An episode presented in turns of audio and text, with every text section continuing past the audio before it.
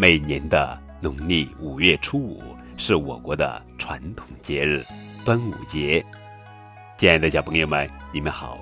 今天呀，就是农历五月初五，也就是端午节。端午节的由来是什么呢？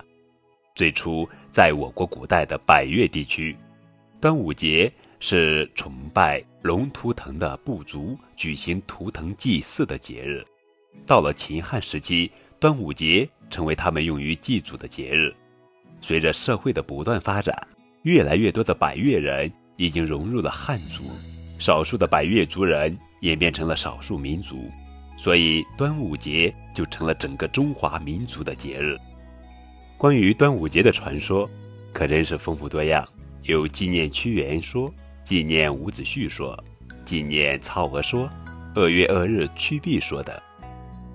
今天高个子叔叔就讲一讲关于纪念屈原的故事。屈原是战国时期的楚国人，当时正处在楚秦两国争夺霸权时期。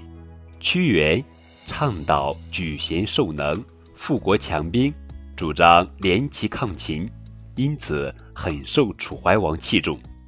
然而，屈原的主张。却遭到了一些贵族守旧派的强烈反对，他们不断在楚怀王的面前诋毁屈原。楚怀王听信谗言，渐渐疏远了屈原。屈原因此被流放到原乡流域，在流放中，他难以抑制内心的悲痛，写下了忧国忧民的《离骚》《天问》《九歌》等不朽诗篇，影响深远。后来。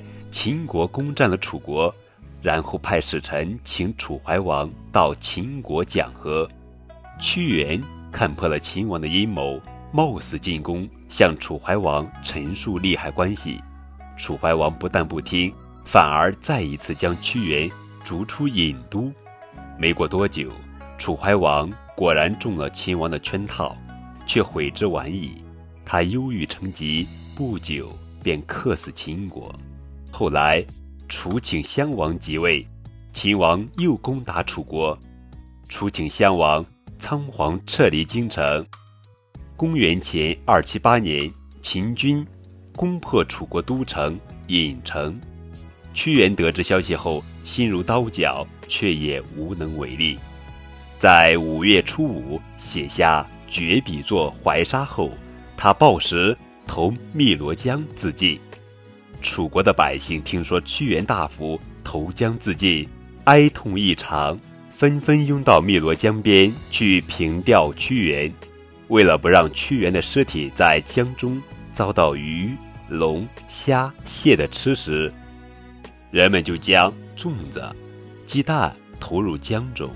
后来又来了一位老郎中，他把一坛雄黄酒倒进江中，以此来防止屈原尸体在江中。遭到蛟龙水兽的伤害，从此楚国上下就将每年的五月初五定为屈原投江殉难日。每逢这一天，楚国的人们就会到江北划龙舟、投粽子、喝雄黄酒，以此来怀念这位伟大的爱国诗人。而端午节的风俗就这样流传了下来。